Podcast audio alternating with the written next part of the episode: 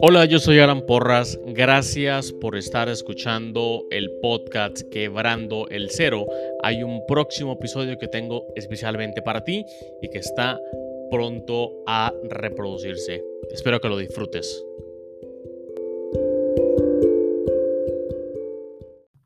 Pero antes de que empiece el episodio, quiero contarte dos cosas. La primera es sobre Tendo, el cual es una herramienta en la nube que genera tiendas en línea para emprendedores o para comerciantes con el fin que puedan empezar a vender en Internet en minutos.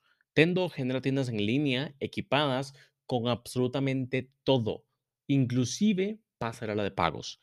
Tendo tiene un plan gratuito, así que puedes ingresar a tendo.com, tendo con doble n, tendo.com para crearte tu propia, tu propia cuenta, tu propia tienda y bueno, luego me, luego me cuentas cómo, cómo te fue. ¿Ok?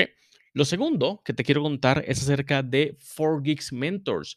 4Geeks Mentors son sesiones privadas de mentoría, de mentoría específica para emprendedores. Mentorías en temas como estrategia de negocios, cultura y talento humano, marketing y ventas, e-commerce. Entonces, quiero decirte que puedes ingresar a 4geeks.io slash mentors, 4geeks.io slash mentors, y entonces das al botón de agendar llamada para que agendes una llamada en cualquiera de estos, de estos eh, categorías que te dije previamente. Si ingresas el código quebrando, obtienes un descuento de un 15% en la mentoría. Son, son mentorías privadas, mentorías que tardan aproximadamente una hora, hora y media eh, virtuales 100%. Entonces ahí te dejo esa herramienta para que la utilices como manera de, de destrabar algunas cosas que, que, están, que están bloqueando el crecimiento de tu, de tu negocio. ¿Ok? Ahora sí, viene el episodio.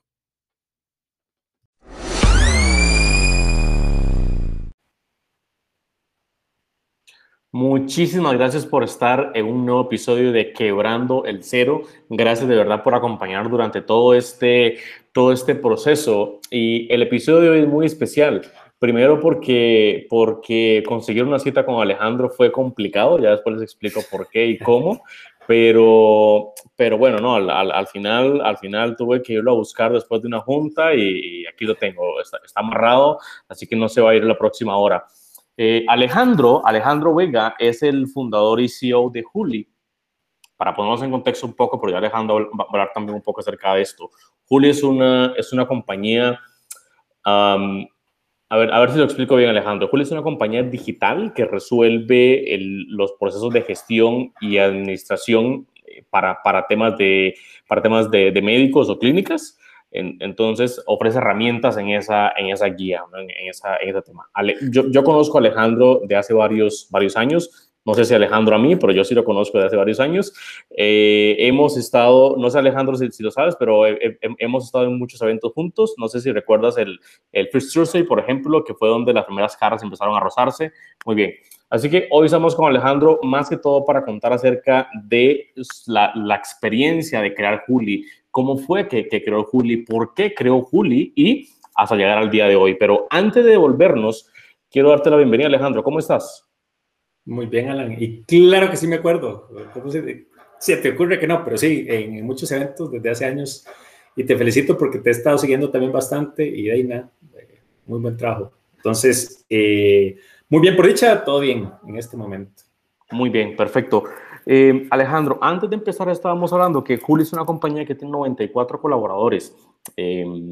94 eh, colaboradores eh, es una compañía que tuvo que haber empezado con una persona y ahora tiene 94 colaboradores. Ha pasado, ha, pasado muchos tiempos y muchos meses y justo hoy a lo mejor estamos teniendo una de las, de las, de las épocas más complicadas o no por la industria en la que estás para, para, para la economía. Pero ¿Qué ha aprendido en todo ese tiempo y justo estos últimos tres meses? ¿Qué ha aprendido Alejandro del, de la montaña rusa y del, montón de emociones hacia arriba y hacia abajo que han afectado a la mayoría de, tus clientes o la mayoría de, los, de, los, de la cabeza de los emprendedores? Entonces, antes de, empezar, darte un poco de contexto eh, y después te explico los aprendizajes. Entonces, el primer, el contexto es que, bueno, como Alan les mencionó, nosotros hacemos software, eh, somos una empresa de salud digital, software para que los doctores puedan gestionar sus clínicas y así atender mejor a sus pacientes. Entonces, nuestro enfoque, aunque es el software que usa el médico, el enfoque nuestro es que el médico atienda bien a sus pacientes. Y sucede que con esto de la pandemia, el mes de abril, eh, el sector de salud, con todas las cuarentenas y todo lo que se cerró, los doctores salieron muy golpeados y y es entendible y es esperable. Y es que la gran mayoría, en promedio, de nuestros clientes dejaron de percibir un 80% de sus pacientes. Entonces, las consultas les bajó eh, y por diferentes razones. En algunos países, literalmente era cuarentena total, como en Panamá, donde el paciente no, eh, la persona no podía salir de su hogar. Eh, y en otros lados es porque los pacientes incluso con miedo de atender al doctor por el tema del COVID. Entonces, el mes de abril les bajó un montón y nuestros doctores de sus ingresos los presiden de las consultas que tienen sus pacientes. Entonces les afectó bastante.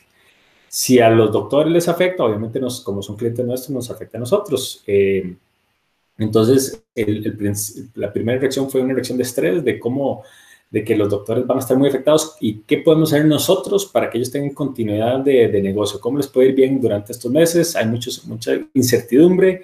Entonces hicimos un montón de cosas para apoyar a nuestros doctores, desde dar contenido eh, para apoyarlos en este momento, cómo manejar el, cash flow de, como la consulta médica, herramienta grande, eh, gratis que les dimos para esta etapa, telemedicina, etcétera. Entonces, bueno, el primer momento fue de, bastante miedo eh, para nosotros, dado lo que estamos viendo, pero por suerte ya hemos visto un repunte, una, una normalidad que ha regresado, ya está como un, casi que la normalidad de los puntos, la cantidad de consultas antes de lo de COVID, y entonces em, la, la, situación ya está, ya está mucho mejor. Entonces, más bien ha sido que muchos doctores que antes no tenían herramientas digitales están buscando herramientas para poder atender a pacientes de manera remota, como telemedicina, etc. Entonces, más bien nos ha, hemos tenido un crecimiento bastante interesante en los últimos dos meses. Entonces, más bien, eh, nada, entonces fue montaña rusa, como dijiste, desde estrés hasta más bien ahora oportunidad de crecimiento eh, que no nos hubiéramos imaginado posible eh, en otro momento.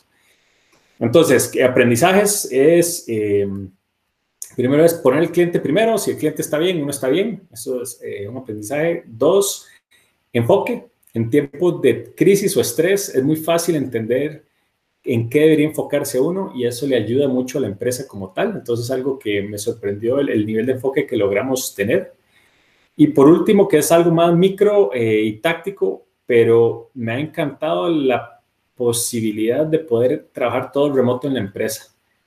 Yo no era creyente en teletrabajo, pensaba que no construía cultura, me gusta mucho el tema presencial, pero creo que más bien como empresa nos ha ido mejor y nos hemos comunicado mejor ahora de manera remota. Entonces, eh, nada, es algo que me sorprendió, que yo no esperaba que iba, que iba a suceder, pero esos son como los tres aprendizajes, de poner gente primero, enfoque, eh, y por último, que el trabajo eh, eh, es, puede funcionar mejor de lo que me hubiera imaginado. Sí, yo, yo ando en una línea similar con respecto a lo de a lo remoto. Ya después vamos a, a comentar un poco acerca de esto. Eh, Alejandro, ¿cuál es, tu, ¿cuál es tu background? Yo estoy en ingeniería industrial y después saqué un MBA. Entonces no soy nada técnico y no tengo experiencia en salud. En todos los primeros, los primeros años fue caos total. pero sí, ese es mi background. Ok, ahora justamente, justamente voy a eso. Hace, hace siete años, siete años, nueve meses, según el, el, reporte de, de LinkedIn, uh, Juli nació. Si, si, el, si el background es, es un background muy técnico y es un background lo opuesto a medicina y lo opuesto a salud y lo opuesto a, a, a, a esa estructura rígida, a esa caja cuadrada, digamos.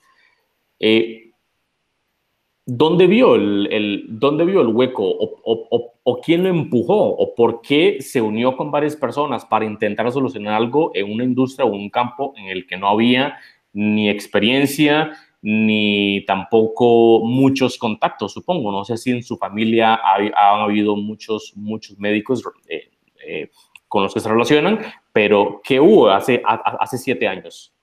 Pues para contarte, entonces sí, yo soy uno de siete hermanos. Y en mi familia tengo tres hermanas que están en el sector salud, dos son doctoras y una dentista. Entonces ese fue el, el, génesis. El génesis fue eh, de, con el cariño que uno tiene las hermanas o la familia. yo sé que estudiaron lo que estudiaron porque les apasiona ayudar a los pacientes. Si fuera por ellas, estarían todo el día enfocadas solo atendiendo pacientes, pero lamentablemente eh, pierden mucho tiempo en cosas que, que no generan tanto valor.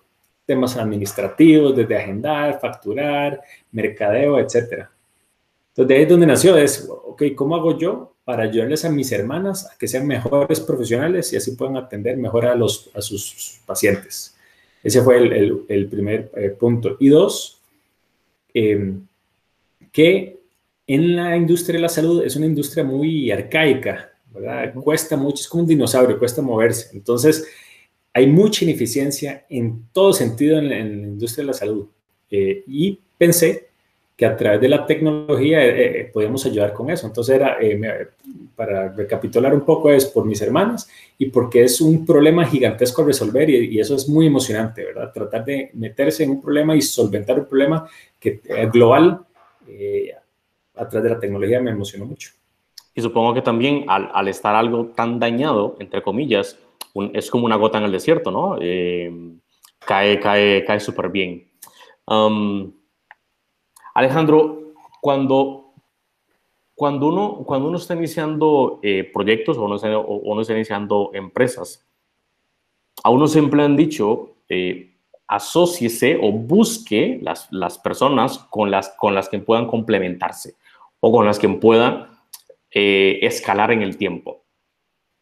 Pero lo que no nos dicen es que en el camino van a haber problemas con esas tres o cuatro personas con las que, con las que se asoció con tanta ilusión.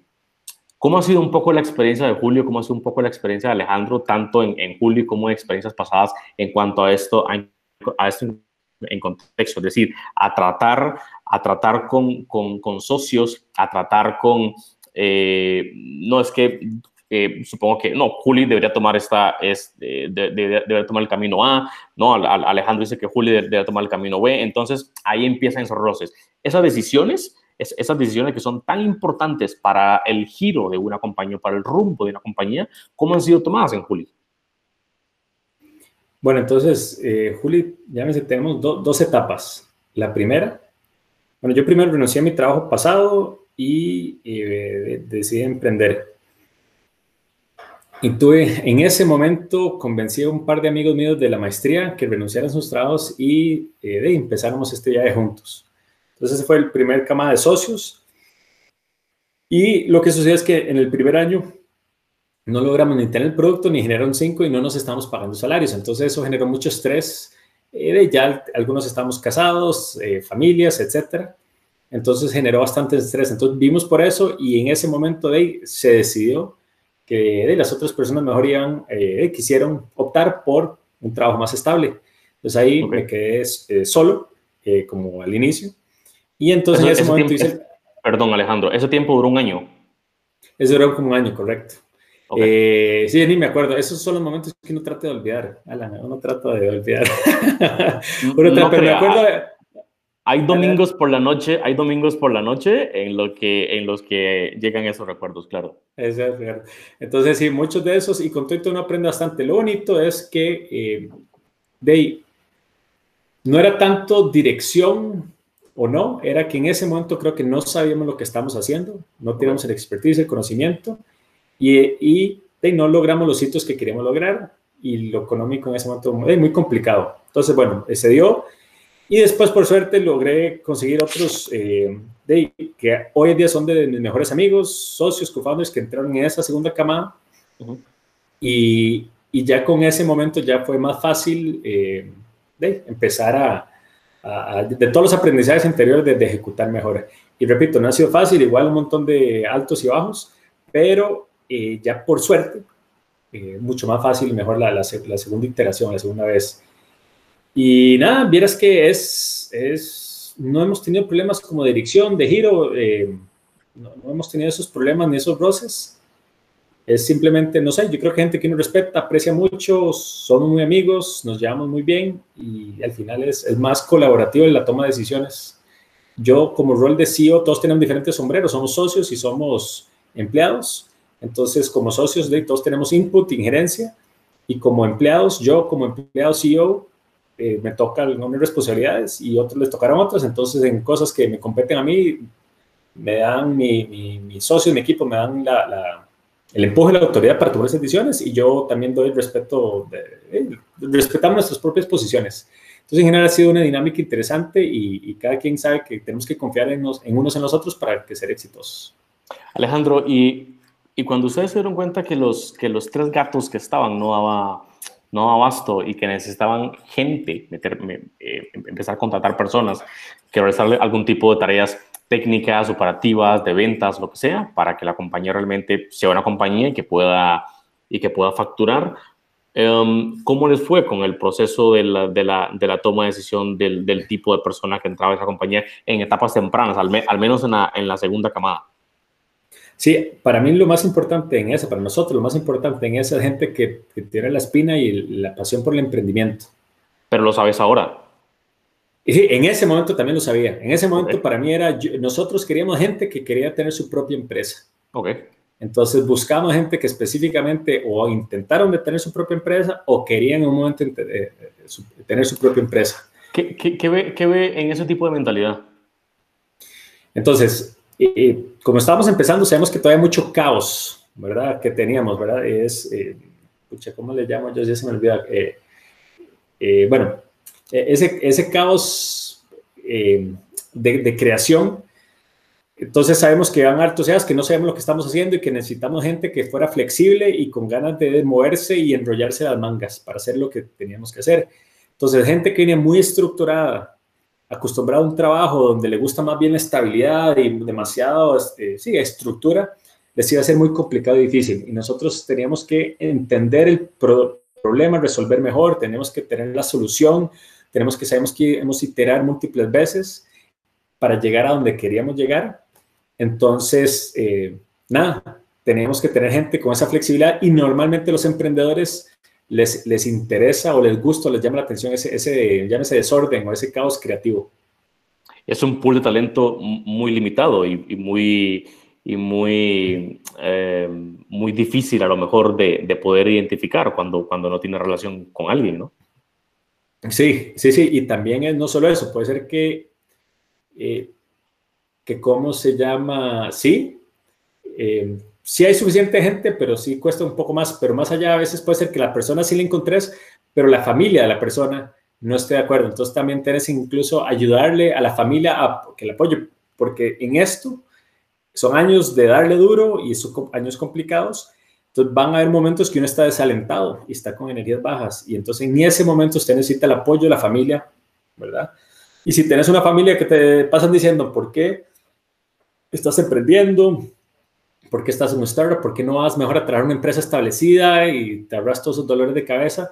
Si ya es difícil teniendo ese ambiente alrededor de uno que le dice que mejor vaya por otro camino, se complica más. Claro. Entonces, para, para darte algunas cosas que hicimos los primeros años, tuvimos lo que era como el, el día de familia, pero más allá que un día de familia tradicional, de que nosotros los empleados invitamos a nuestros familiares, era como un pitch.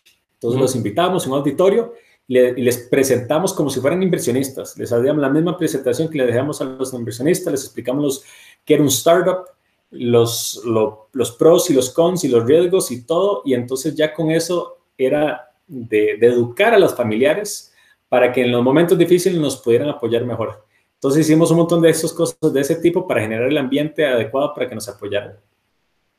Ok, perfecto. Alejandro, la, cultura, ¿cómo, ¿cómo, crees que, que Julia ha creado cultura en ese tiempo?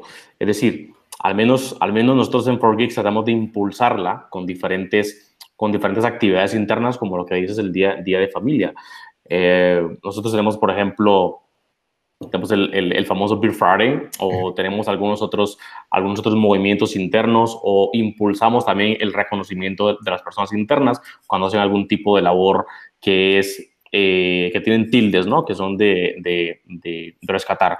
Pero ustedes impulsan, ustedes impulsan la, la, cultura, es decir, ustedes impulsan el rumbo de la cultura o, o, fue creada o, o, esperan que sea creada de, forma orgánica, más bien por lo que cada persona traiga en su mente. Buena pregunta, Alan, y ha sido diferente en diferentes etapas. Y, y, te comento que en este momento siento que estamos entrando en una etapa de reinvención Siempre he escuchado que a las de, cuando llegas a las 30 personas, dicen que entre 30 y 50 personas tenés que contratar a alguien de recursos humanos y después de eso, nosotros contratamos la primera persona de recursos humanos literalmente hace como seis meses, ya éramos como 90 personas, 80, no sé cuántos éramos en ese momento, entonces más bien nos agarró un poco tarde. Creo que siempre lo hacíamos de manera orgánica, pero ahora cada vez tenemos que hacerlo de manera más intencional. Entonces llega el momento en que todo mundo necesita crecer en la empresa, sentirse que está aportando, sentirse valorado. Y, creo que por más que hagas Beer Fridays o sesiones de ese tipo, em, creo que hay cosas que llenan más a las, personas. Entonces, en este momento es algo que yo he ido aprendiendo que cómo lo hacemos y cómo lo podemos hacer mejor. Y algo que me, me parece muy importante en este momento es que eh, yo, los socios, los líderes de la empresa, que aprendemos a escuchar mejor, ¿verdad? A las, a las personas que trabajan con nosotros, ayudarles a crecer. Y si nosotros tenemos el bien, eh, tenemos las mejores intenciones y las personas queremos que, que estén felices y que puedan crecer lo más que puedan, eso genera la mejor cultura que podamos hacer. Entonces, en mi enfoque en este momento, nuestro enfoque como organización es que los líderes, los socios, todas las personas involucradas, que tengan la habilidad para ayudar a las personas a crecer y que tengan eh, la pasión para ayudarle a las personas a crecer. Y te digo, estamos apenas sentando en esa etapa, porque antes era, tenemos que hacer todo, todos tenemos que hacer todo.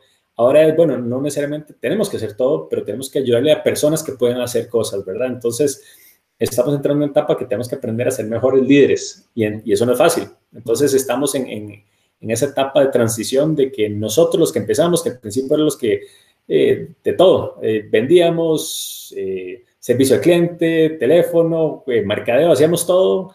Ahora es, ok, bueno, tal vez me toca a mí liderar un poco y ayudar a las personas que hagan esos trabajos que puedan crecer. Entonces, es una transición interesante y, eso es lo que estamos tratando de, aprender y mejorar en este momento. Alejandro, usted al, principio, al principio dijo, o antes dijo que están buscando que, que, que, en esa nueva etapa lo que buscan es contratar de, de alguna forma emprendedores, ¿no? Pero los emprendedores no siempre son líderes, la mayoría no siempre son líderes. Eh, yo al menos en, en, en 4Geeks, cuando nosotros contratamos gente, tratamos de que tenga algunas chispas de, liderazgo.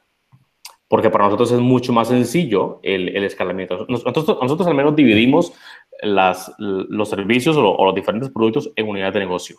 Y, cada, a cada unidad de negocio ponemos una cabeza o, un líder, con el fin de que, que como... ¿Cómo están estructurados ustedes ahora? Contame cómo, para, eh, cómo es que tenés el equipo estructurado y cuántos eh, verticales o cómo lo estás viendo en este momento. No, nosotros, nosotros, nosotros básicamente lo que, lo que tenemos es, son por cada, por cada servicio, por cada producto, es una, es una unidad de negocio, así lo vemos. Totalmente independiente, digamos, de la sombrilla que es, que es Geeks. En cada unidad de negocio eh, identificamos a un líder que ya esté creado o un líder en proceso, ¿no? Ese líder en proceso es al que le ponemos el ojo y al que tratamos de, de, incentivarlo con, con, ese tipo de, actividades con el fin de que, eh, de, que, de, que pueda crecer y que pueda manejar su propio equipo. Entonces, al final hay un montón de equipos, un montón de islitas dentro de, dentro de 4Geeks. Hay un, hay un consejo, un consejo, un consejo de administración, un consejo administrativo pequeño, con el que cada, cada grupito cada unidad de negocio rinde cuentas cada, cada quarter al consejo. No es al jefe, no es al director, es al consejo. ¿okay? Entonces, con eso también lo que buscamos es un poco eh, accountability, también buscamos un poco de, de, responsabilidad. Eh, a las personas cuando las contratamos les decimos, sí, está bien, no tienes experiencia, pero vas a la línea de fuego. ¿Acepta o no acepta? Entonces, la línea de fuego, a, la línea de fuego le llevamos a, la, puerta enfrente, o sea, donde caen las balas, ahí estamos todos. Entonces, yo creo que ese es, ese es, eh, para nosotros, eso es lo que más ha funcionado para poder identificar personas que probablemente puedan salir de alguna de, esas unidades de negocio a una nueva unidad de negocio que hemos creado o a una nueva arquitectura que hemos creado. Entonces, hay un montón de tentáculos que se están, que se están armando de forma, de forma paralela. Es lento, sí, es lento, pero a veces sentimos que no avanzamos tan rápido cuando hemos, cuando hemos eh, al menos nosotros, creado algunos, algunos grupos, algunas unidades de negocio eh, por diferentes aspectos, ya sea porque esa industria cerró o porque, o porque hay una crisis en esa industria específico, hay que o, ponerle un candado a esa, a esa unidad de negocio y abrir una nueva o, o, formarla o lo que sea, pero vemos todo como unidad de negocio. Es mucho más sencillo para nosotros que, una, que, una, empresa completa. ¿Y el back office es, si es compartido? Sí, el, Digamos, eh, sí, el lo comercial es, y lo comercial sí es por unidad. Sí, lo comercial es por unidad, lo, la, la, ejecución también es por, también es por unidad, pero, pero el back office sí es, sí es compartido. Hay, hay digamos, hay, hay, hay un departamento de, de, de, administración y departamento eh, financiero y qué sé yo, que ese sí actúa de forma común para todos. Ok, ok. ¿Y producto, tienen productos específicos? Principalmente son tirados a servicios ustedes. Porque si tienen una plataforma, en su momento me acuerdo que, que perdón, porque yo, yo, sé que me estás preguntando pero yo me, gusta, me interesa. No, está bien, está bien. Eh, todos aprenden, todos aprendemos de esto. Entonces, contame un poco de, de, cómo están estructurados los servicios, eh, algunos productos o cómo, cómo, están. Para... Sí, al, al, final, al final esta conversación la va a ver mucha gente, espero, y, espero que también puedan, puedan aprender de tanto Julio como está, como, como Forgeek. Sí, nosotros al principio empezamos con un enfoque de, de servicios 100% eh, servicios. hemos tratado de cambiar los últimos tres años, a lo mejor hemos tratado de cambiar el habitual eh, nearshoring o el, habitual, o el habitual outsourcing, lo hemos cambiado un poco tratando de, de crear un producto de ese, de ese, servicio como tal. Entonces, tenemos un producto, un producto que se llama 4Geeks Teams, es una, es una plataforma donde las personas, donde, donde los, los, los, los startups o, los equipos pueden armar su propio equipo, equipo técnico, ¿no? En, en, la, en la zona horaria en la que nosotros estamos, estamos corriendo. Eh, y sí, hay, hay, hay, hay, varios, hay varios otros servicios o, o, o varias otras líneas. Uno de ellos y es el giro que ahora queremos darle un poco a, a 4Geeks, es más enfocado a, no, no, sé si me estás viendo porque la pantalla se congeló, pero es, es más enfocado a, okay, es más enfocado a datos, eh, se llama crecimiento, eh, growth marketing, es, como, la traducción es marketing de crecimiento basado en datos, entonces aparte, a partir de esa unidad de negocio, que es la que, la que, la que queramos que sea nuestro, nuestro core de aquí en adelante, sea desde donde, desde donde vayan a desprenderse otras, otras nuevas unidades. Porque nos dimos cuenta que nadie llegaba tocando la puerta a decirnos, ojo, el, el, invitado es Alejandro, pero ahora tengo un poco tiempo hablando, lo siento. Sí, dale. Em, dale, dale, dale. Nos dimos cuenta, Alejandro, nos dimos cuenta que nadie llegaba tocando la puerta a decirnos, Mae, quiero esta aplicación, Mae, quiero hacer un software, Mae, quiero hacer otro nadie más, porque la, la, la imaginación no da para tanto.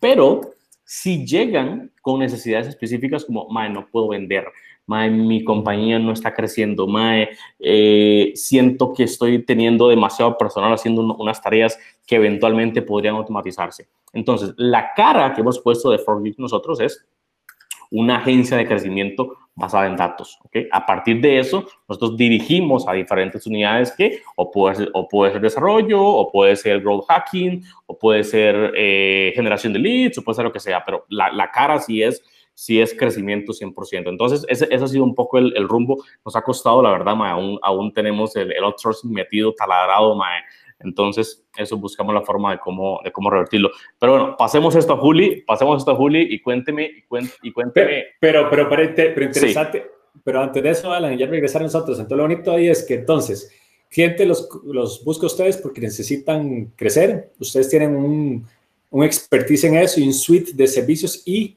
productos también para eso.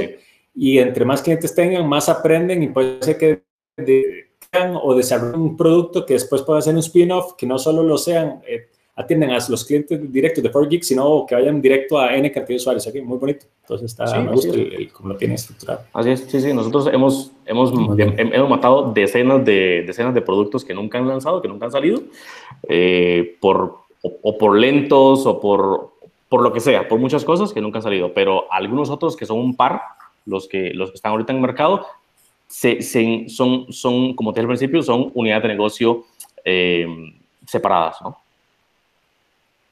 Sí, muy bien. ¿Y se los manejas como P&L separados de profit loss o al final juntan todo lo que generan y, y, se pagan salarios de, del entre comillas, back office del holding o, sí, ok. Sí, es una sola facturación. Pero es toda la idea es que todas sus unidades sean rentables.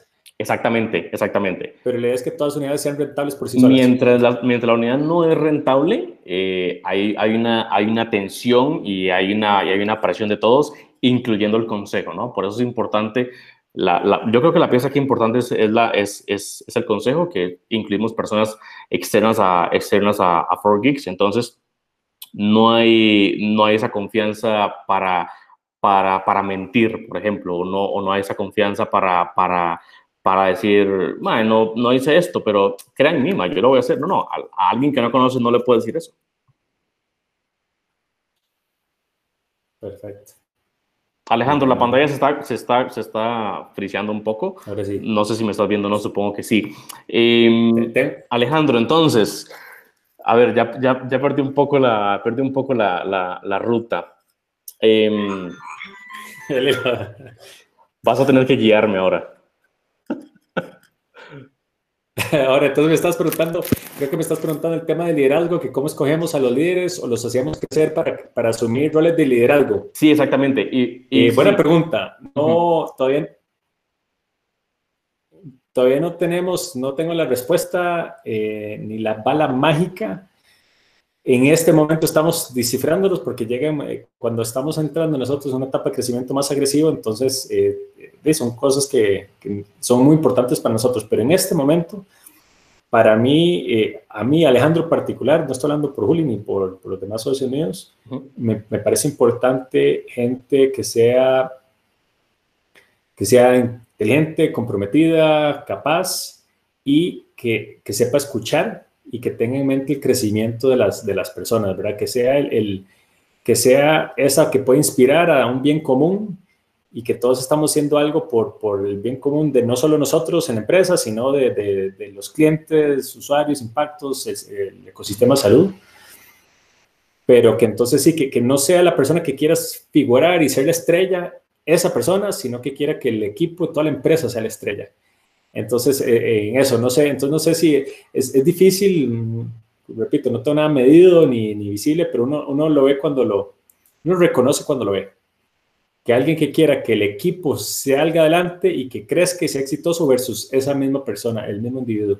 Entonces, pero hasta, ahí es lo único, eh, no, soy experto en el tema, pero eso es lo que, que en este momento. Ok, ustedes los, los, los ustedes los, los, empujan a una a, una, a un estrés o, o los empujan a, a, crisis para ver el, el comportamiento o esperan que sea más orgánico? Es decir, esperan que ellos levanten la mano y digan, yo, yo creo que... Eh, creamos más que en general pasamos... No, no, no, es, no los empujamos a un estrés porque no es como que, eh, que lo hacemos al propio, pero en nuestro mundo hay estrés constante y natural, ¿verdad? Como sabes, ya siempre hay, siempre pasamos en eso, entonces naturalmente va, va, va a ocurrir y, y, las personas van a, se necesitan que personas asuman para poder ejecutar roles específicos y van a, naturalmente van a entrar y van a ejecutar. Pero tal vez la manera de ver cómo lo explico, cómo le digo, es, em, antes mi estilo era, hagamos esto y tenemos que hacer esto, ¿verdad? Moderno rápido, yo, Alejandro, tomar decisiones. Ya tiene que ir cambiando.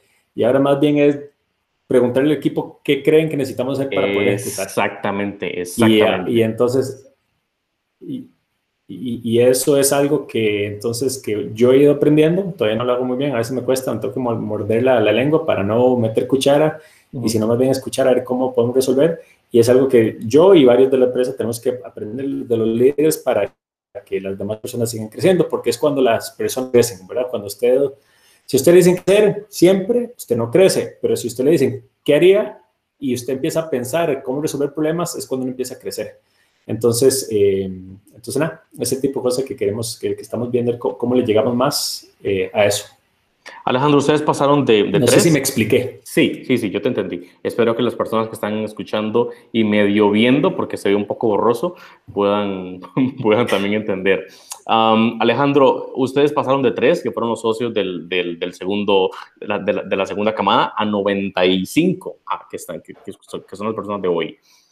¿Cómo se pasa eso en siete años? Porque el, el, tiempo, es, el tiempo se va súper volado. Es decir, ustedes, tienen, ustedes marcan proyecciones, marcan metas. Quiero llegar a tanta cantidad de gente y tanto tiempo. Eh, hay, hay, hay, inversores que los, que los obligan a ese crecimiento. ¿Cómo sucede este, este cómo sucedió ese, ese crecimiento en Juli? ¿Cree que pudo haber sido más rápido? Entonces, definitivamente puede ser más rápido si si hubiéramos sabido lo que estamos, lo que teníamos que saber, hubiera sido mucho más rápido. Pero claramente no, no sabíamos dónde estamos parados. Entonces, eh, los primeros años fueron súper dolorosos. Quitando eso de lado, eh, al principio siempre tenemos muchas proyecciones y muchos aquí allá y nunca las pegamos y genera mucha frustración de logros no alcanzados.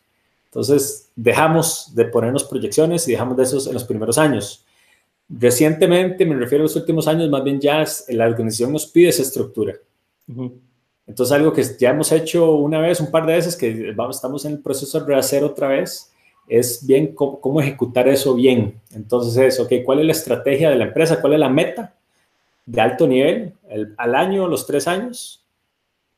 ¿Qué son las iniciativas que cada departamento necesita hacer para alcanzar esa meta, por ejemplo, de este año? Cuáles son los proyectos dentro de esa iniciativa y quiénes son los responsables. Y la idea es darle un seguimiento de manera semanal o bisemanal para alcanzar, para alcanzar eso, para que todas las personas sepan que en lo que están trabajando es para alcanzar esa, esa meta general. Eh, repito, cada vez mejorando en eso porque lo hicimos recientemente y vino el COVID y todo se fue al carajo. Entonces ahora ya cambiaron prioridades, cambiaron un montón de cosas. Entonces ahora más bien estamos en proceso de hacer otra vez, pero estamos, sí, entrando en esa etapa interesante de, de, de un poco más de, yo digo que estamos entrando en los, la adolescencia. Okay. Entonces es eh, esa estructura y ese, es, esa visión, esas metas que queden claras para toda la organización es importante. Es que antes no importaba porque estamos todos en un cuarto juntos comiendo pizza, eh, cinco gatos y conversamos naturalmente. Ahora ya, de, no todas las conversaciones, no todo el mundo está en todas las conversaciones, entonces tenemos que dar esa, esa visión, esa claridad, que creo que no hemos hecho un buen trabajo, creo que estamos en camino a, dar un, a hacer un mejor trabajo. ¿Por qué creen que no han hecho un buen trabajo con la, con la comunicación? Eh, pucha, porque la gente lo dice, internamente lo decimos, que cómo hacemos para comunicar mejor. Entonces, para darte, para darte una idea, entonces... Pero los socios, los socios son, ¿Los socios son, son, son abiertos entre sí? ¿Hablan mucho entre sí? Sí, sí, sí, sí, hablamos todos, sí, sí, muy abiertos. Entonces es, eh, por ejemplo, ¿por qué se, eh, mucha gente decía, mira, eh, la gente decía, mira, yo siento que no, que no sé bien cuál es nuestra dirección, dónde estamos yendo, a qué tipo de cliente le estamos vendiendo, a qué mercados estamos yendo, cuánto capital, si vamos a levantar capital, si vamos a hacer, ¿verdad? ¿Qué, qué es nuestra estrategia? Alguna gente lo tiene más claro que otros, pero si hay alguien que no lo tiene claro, significa que estamos haciendo mal trabajo. Okay. Entonces, eh, empezamos a tener reuniones eh, mensuales con toda la empresa para dar eso y comunicación, comunicados internos, pero a veces no era suficientemente bueno. Entonces, es, eh, repito, una combinación constante de cosas, que, de cosas que tenemos que hacer para generar ese impacto. Entonces, parte es tener una estrategia clara, las metas claras, iniciativas y proyectos para alcanzar y que todos sepan lo que está haciendo es, eh, para esa meta en común, ¿verdad? Eso es el primer paso. También tener las, la comunicación de, tenemos hoy en día reuniones semanales, un all hands meeting todas las semanas, eh, el, viernes, para todos estar alineados, especialmente ahora en, en, temas de COVID, que no estamos presencial. Entonces es bonito que por lo menos nos podemos ver más eh, seguido. Y todos los días en la mañana, muchos de los equipos tienen un stand-up, un daily stand-up eh, de 15 minutos por equipo. Entonces, cada equipo lo maneja diferente, pero digamos, todos los días 15 minutos, todo, toda la empresa el viernes 30 minutos tenemos eh, sistemas como Slack y otros donde comunicamos diferentes cosas, pero eh, nada, lo que me han dicho y no hemos hecho muy buen trabajo es, en temas de estrategia, visión, hay que decirlo y decirlo y repetirlo. Y cuando uno cree que la gente ya lo sabe, hay que decirlo 10 veces más. Entonces, en esas, en esas estamos. Todavía estamos aprendiendo. Y repito, lo que funcionaba cuando éramos 10 personas, a 30, 50, ya no funciona ahora que somos 100. Entonces, eso es el que uno constantemente tiene que ir eh, adaptándose al tamaño de la empresa también. Alejandro, ¿ustedes en qué momento pensaron, o porque me dice que al principio era un, descontrol total y era como una pulpería, supongo, eh, porque funcionó en For Geeks también, exactamente, como una pulpería, o sea, no había control de nada, todo el mundo entraba, todo el mundo salía, era un, un, despelote. Pero ¿en, ¿en, qué momento, en qué momento eh, el barco otra vez empezó a flotar? ¿En, qué momento, ¿En qué momento ya no se hundía tanto como se hundía, antes? ¿En qué momento empezaron, empezaron las cosas a fluir mejor? Tal vez cuando las contrataciones se hacían un poco más lentas o cuando, eh, o, cuando, no sé, a lo mejor, o cuando, o cuando llegó cierta, cierta cantidad de clientes que nos obligaron a, que la estructura de organización sea, sea, diferente. Pero ¿en qué momento, en, qué momento ustedes creyeron que, que, que Juli ya no daba tantos golpes en las paredes? Pucha, es que todavía creo que damos golpes en las paredes. Entonces, vamos a ver, yo creo que la, tal vez la, manera que yo lo veo es un poco diferente y es la organización le pide a uno cambio constante y es la que le da de decir a uno cuándo uno tiene que hacer cambio porque si no, las, las llantas se van a caer del carro. Entonces, hemos pasado por múltiples etapas de eso. Entonces, por ejemplo, en este momento, eh, que estamos ya en varios países, oficinas en varios países, etcétera. Lo que antes funcionaba solo cuando estamos en Costa Rica ya no funciona. Entonces la organización le, empieza a pedir a gritos esa mejor comunicación o mejor dirección o qué sé yo. Entonces, em, eh, nada, específicamente, si la pregunta es en qué momento fue que nos, nos pasó eso múltiples veces a lo largo del tiempo, ¿verdad? Y todo siempre con base en crecimiento ya sea de personas, de clientes, de países, de mercados, etcétera. Y uno lo siente constantemente. ¿Cuáles son las señales? Es las personas. La, organización siempre le empiezan a levantar la mano y el truco ahí es saber escuchar. Yo antes creía que, yo, creo, viendo hacia atrás, que no escuchaba. A veces yo pensaba que no, no, todo está bien, cero estrés, sigamos como estamos. Me he dado cuenta que hay que escuchar más porque si no, ya cuando se revienta la cosa ya es muy tarde arreglar, entonces mejor escuchar antes. Entonces estoy en esa transición de aprender a escuchar mejor. Em, y, nada, múltiples veces. Y, las cosas que hemos implementado para atajar eso han sido diferentes cosas en diferentes momentos. Entonces al principio, por ejemplo, vos hablaste con mejores contrataciones, gente más senior, eh, mejores estructuras, eh, ¿verdad? Meter niveles de, de management, por decirlo así, eh, herramientas, equipos, por ejemplo, recursos humanos, un equipo de operaciones, qué sé yo, diferentes cosas en diferentes momentos. Entonces, aquí tal vez lo mejor para la gente escuchando sería que estén atentos y dispuestos a escuchar a la organización y cuando escuchen que hay un malestar, eh, cuando sienten que hay un malestar, escuchen bien y traten de, hacer los cambios lo más rápido posible. Alejandro, en crisis como esta, eh, no sé si, si, si, te pasa a vos, pero a mí sí. Eh, estoy, estoy contento en la mañana, estoy frustrado en la tarde, en la noche estoy otra vez contento. Eh, o sea, tengo como de cuatro a seis estados de ánimo al día. Algunas veces no soy, no sé si es un, es un, en, en, en, personas que tienen cierto tipo de responsabilidad, pero cuando eso pasa, Alejandro, cuando eso te pasa, ¿Cómo lo manejas? ¿Cómo, cómo, cómo lo controlas? ¿Qué tipo, ¿Qué tipo de rituales tienes? O, yo conozco personas, yo conozco personas que lo que hacen es irse a dormir. Dejan todo botado y se van a dormir. Conozco otras personas, unos amigos, unos amigos tienen una, una, una compañía eh, grande, 250, 300 personas, y cuando les pasa algo similar, lo que hacen es que apagan el teléfono, cierran la computadora y se quedan en su casa. Pero Alejandro, ¿usted qué hace?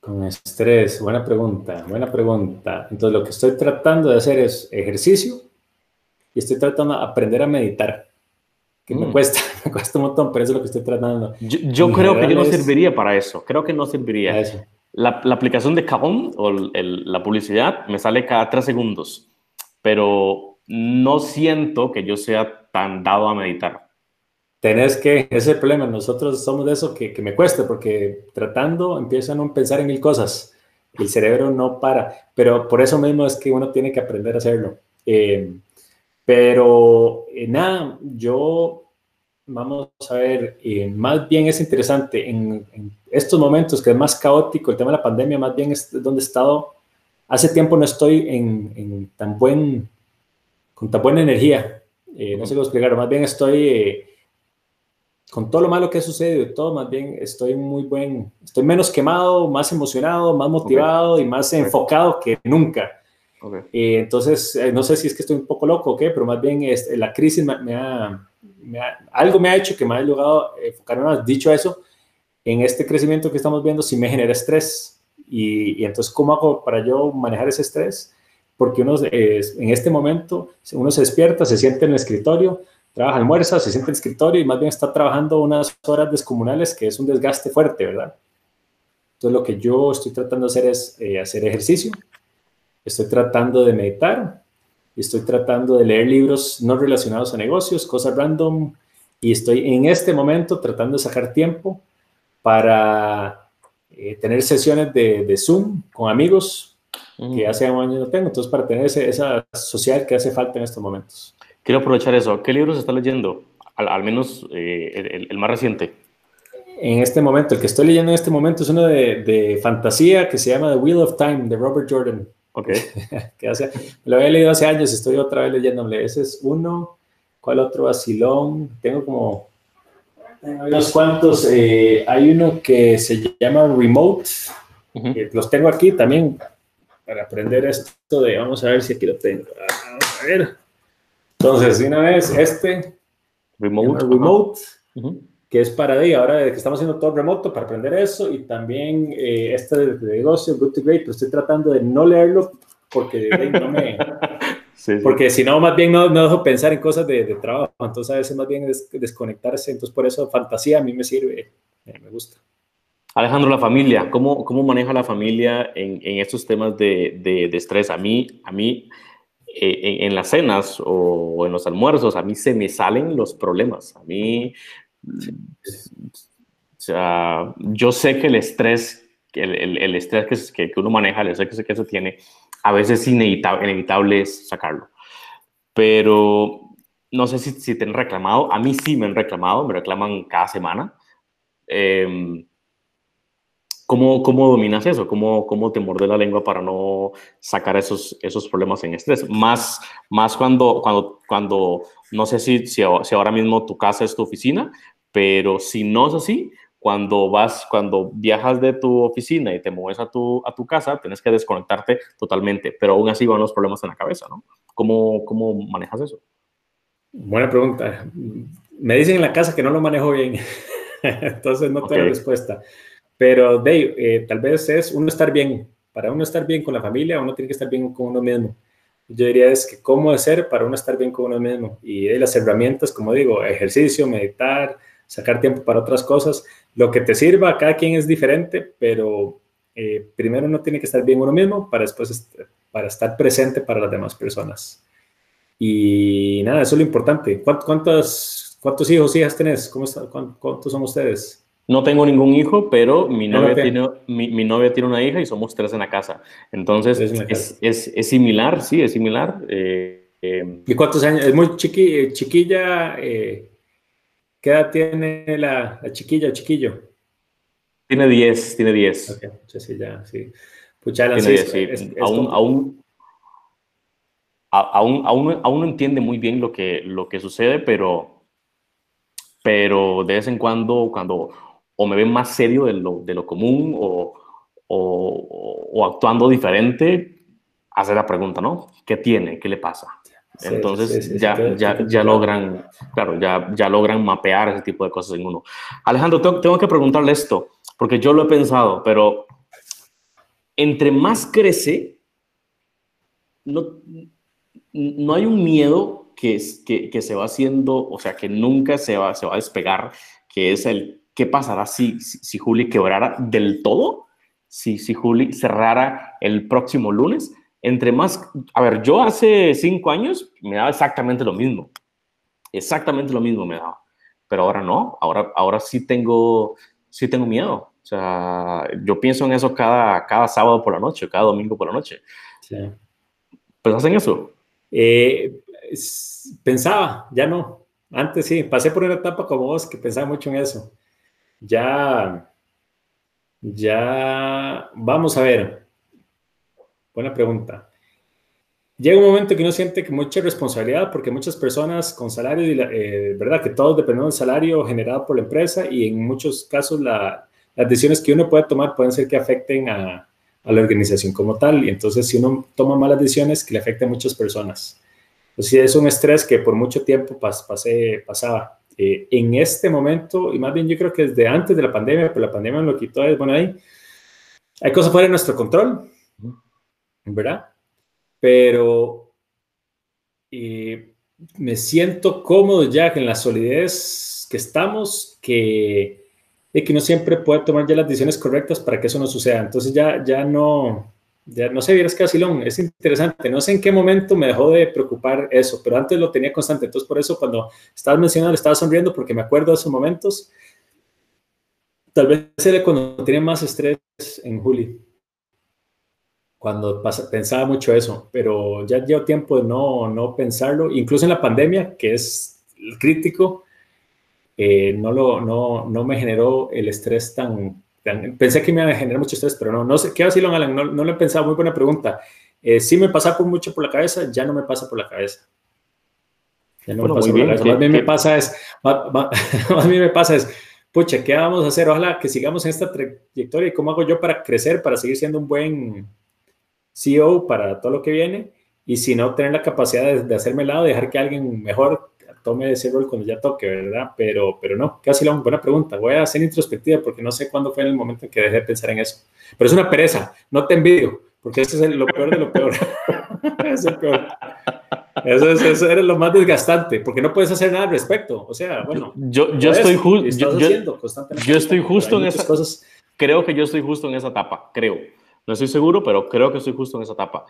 Eh, la que por más que trato, por más que trato no pensar en problemas y pensar más bien, a ver, yo, yo, yo soy muy ofensivo, más que defensivo, soy, soy, soy muy ofensivo. Entonces, por más que pienso crecer, por más que pienso estrategias, por más que, por más que voy a la pizarra, por más que aquí, tengo, aquí en mi escritorio tengo infinidad de papeles, ni se, ni se los enseño. Eh, la pizarra está rayada, la pared hay papeles por todo lado, pero por más que pienso en todas esas cosas, al menos cuando manejo de la oficina a mi casa, hay un espacio como de 5 o 10 minutos, ah, ahí, el, ahí, se cuelan esas ideas. Y me pasaba más los lunes en la mañana, es cuando yo también más, me afectaba, porque el no sé por qué, por alguna razón como, como Garfield, los lunes en la mañana es cuando yo más me costaba eh, activar, y todavía los lunes no son mis favoritos, por cierto, pero sí, buena pregunta. Em, pucha, sí, no sé, no sé, no, no, tengo, no tengo respuesta a eso. No sé en qué momento se me quitó y entonces no sé ni por qué se me quitó esos pensamientos, pero me acuerdo que era una pereza y que ojalá se te pasen pronto porque no, no agregan valor y no te ayudan a ser mejor ni a ejecutar mejor. Pero bueno. Alejandro, ¿qué sigue para Juli, para ir cerrando? Em, buena pregunta. Cada vez más enfocados eh, desde un punto de vista, bueno, en crecimiento internacional. Entonces, mucho, muy enfocados en, cómo podemos llegar a crecer por toda Latinoamérica, es algo que ya está entrando, que tenemos mucho. Y dos, cómo podemos mejorar nuestro producto para que los doctores tengan mejores herramientas. Entonces, algo que tenemos que ya eh, estamos empezando a invertirle mucho más fuerte y vienen más para mejoras, para que, dar mejor servicio a nuestros clientes. Y también el enfoque es que ellos mismos puedan darle mejor servicio a los pacientes.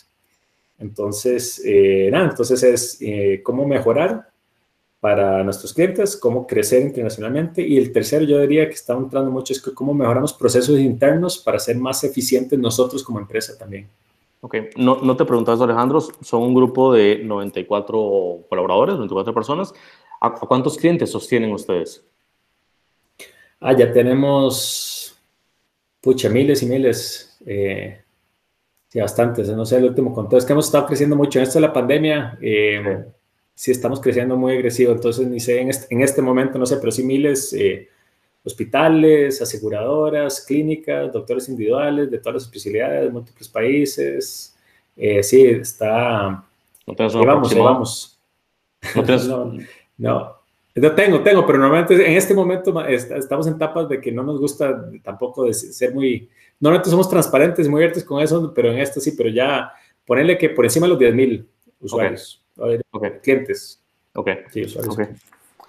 Perfecto. Eh, Alejandro, se nos va el tiempo. Sé que vas para otras cosas, también voy para otras cosas. Gracias de verdad por, por, por al fin sentarse y darme pelota, mae, por, por, por hablar de...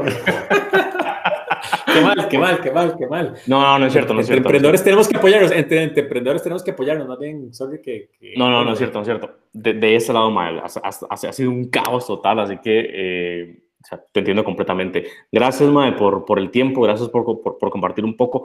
Ese, ese era un poco el espacio, no, no hablar temas de, de lo, lo, que se habla no, normalmente en los podcasts, qué hacer para emprender, qué hacer si hago esto. No, eso todo el mundo lo sabe, a lo mejor.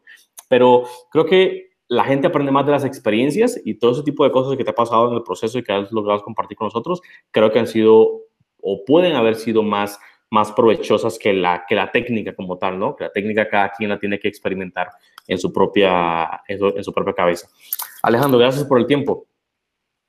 Bueno, Alan, por idea. Un abrazo. Estamos en contacto. Gracias. Chao, chao. Y a ustedes también. Gracias por estar escuchando. Nos vemos entonces en un próximo episodio de Quebrando el Cero. Chao, chao. Chao.